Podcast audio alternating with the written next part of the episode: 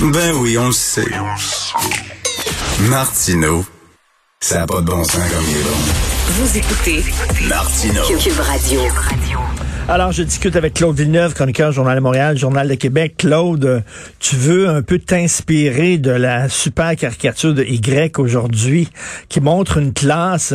Et là, les enfants disent, attends une minute, là, il y a eu le confinement, il y a eu les sports annulés, il y a eu le problème de ventilation, il y a eu les grèves, il y a eu l'école à distance. Puis là, maudit, c'est la canicule on n'est plus capable. C'est vrai que c'est une sacrée année, le 2020-2021. Puis en plus, ils, ils veulent avoir leur balle de finissant les secondaires. sais, parce que ça a été une année excessivement difficile euh, dans le réseau scolaire. Puis, je veux pas politiser la question. Là, je je veux pas amener ça au niveau du ministre quoi que ce soit des politiques qu'on met en place. sais, je veux vous parler de ce qui se passe euh, dans les classes. Là, euh, les, les jeunes, les enfants là, qui ont été à l'école à distance pendant une bonne partie de l'année, qui ont dû porter le masque en classe, qui ont eu à faire face à des éclosions, se faire tester, tout ça, pour leurs parents aussi, les soutenir là, dans tout ça. Puis là, ben, tu sais, on arrive au mois de juin, là, regarde le calendrier, 8 juin, Richard, euh, écoute, on n'est pas à bout d'âge tous les deux, là, on n'est pas assez vieux pour pas se souvenir comment est-ce qu'on se sent dans une salle de classe euh, rendu au mois de juin, là, quand on regarde dehors, là, puis qu'il fait beau, là, puis qu'on fait juste chercher un ami là, qui a une piscine pour aller chez eux quand l'école va finir. Oui, oui, non, non, t'as pas la tête pantoute à ça. Écoute, je voyais tantôt euh, à LCN le ministre Jean-François Robert, je trouve qu'il a pris un petit coup de vieux, là, sa, sa barbe est rendue vraiment grisonnante. Est-ce qu'il mérite toutes les critiques qu'il reçoit ces temps-ci, selon toi? Parce que c'est quand même pas facile. Ben, écoute, c'est difficile. Euh, D'abord, l'éducation au Québec, c'est toujours quelque chose de difficile. Ça doit l'être un peu partout dans le monde. Parce que, comme tout le monde est allé à l'école, tout le monde a une opinion sur l'éducation. Tout le monde pense de savoir comment ça devrait se passer dans les salles de cours, puis qu'est-ce qu'il faudrait faire pour aider les jeunes. Fait qu'en partant, c'est casse-gueule l'éducation.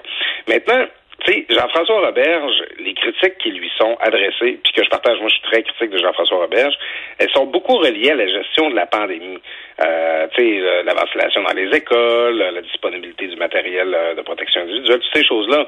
Mais faut admettre que du point de vue pédagogique, il faut admettre que du point de vue euh, de, de, faire en sorte que l'école continue de tourner, que les classes restent ouvertes, que nos, la, la, la scolarisation de nos jeunes ne soit pas rompue, euh, ils ont fait une sacrée bonne job là, au ministère de l'Éducation, puis ça peut pas être euh, ça peut pas être juste en dépit de Jean-François Roberge. Le, le, le, ministre, on peut y faire plein de critiques, mmh. mais il a livré sur un point qui était le plus important, c'est-à-dire il faut que les écoles restent ouvertes. Ça, ben, il faut y donner du crédit pour ça. C'est ça, mais c'est sur la ventilation que le bas blesse. C'est ça. C'est, euh, tu sais, puis bon, encore là, euh, on l'a critiqué le ministre parce qu'il a dit notre protocole sur la ventilation est approuvé par la santé publique, puis c'était pas vrai.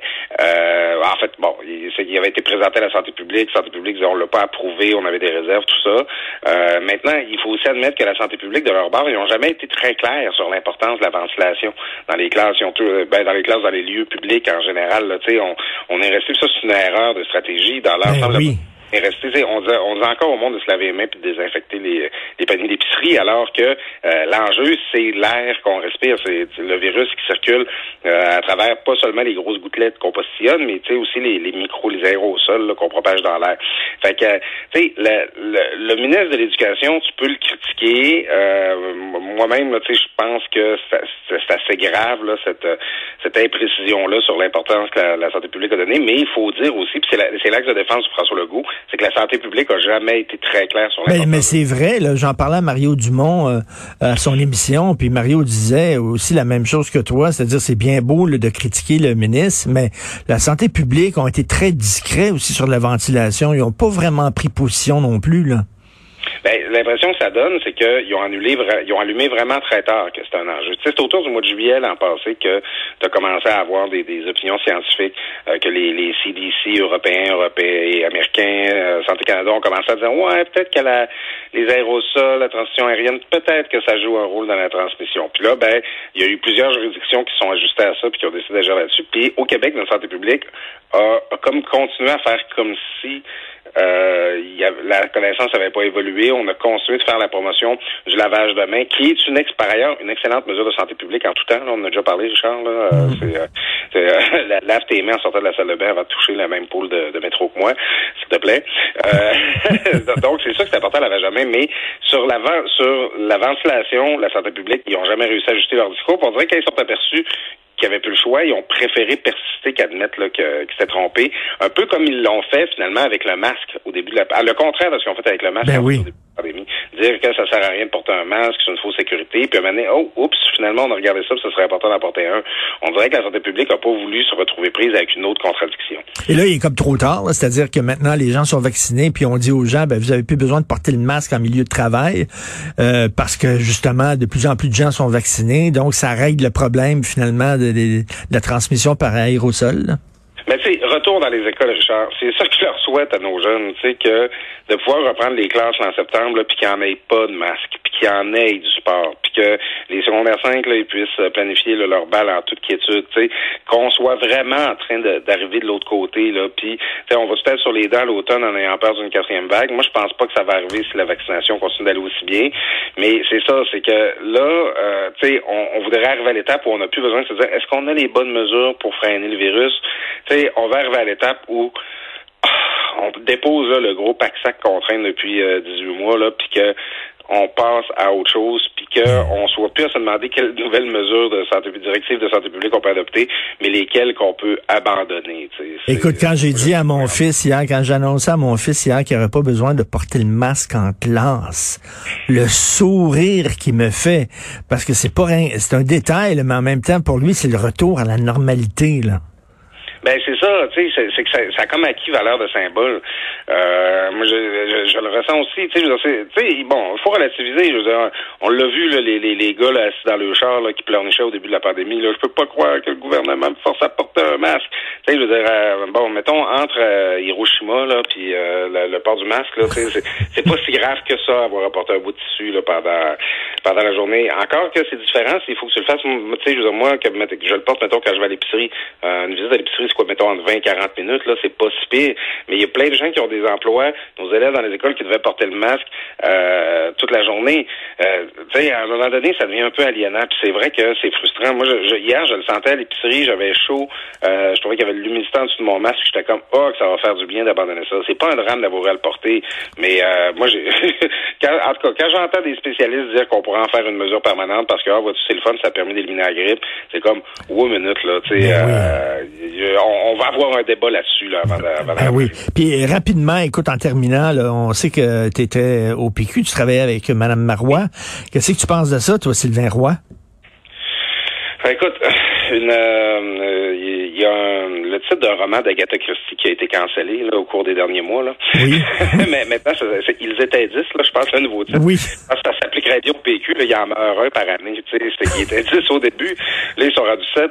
C'est un peu décourageant. Moi, j'ai encore des chums au PQ, puis tu sais, puis là, je sais pas si tu vois, en plus, le député Lorraine Richard, qui s'est mis un, un pied dans la bouche, notre collègue José Legault en parle ce matin en disant, dans les nouvelles maisons des aînés, j'espère qu'il n'y aura pas de déficit intellectuel. Ben oui. C'est- c'est- difficile quand il te reste rien que 10 députés, puis 9, puis 8, puis 7, puis que ceux qui sont encore là font parler d'eux pour les mauvaises raisons.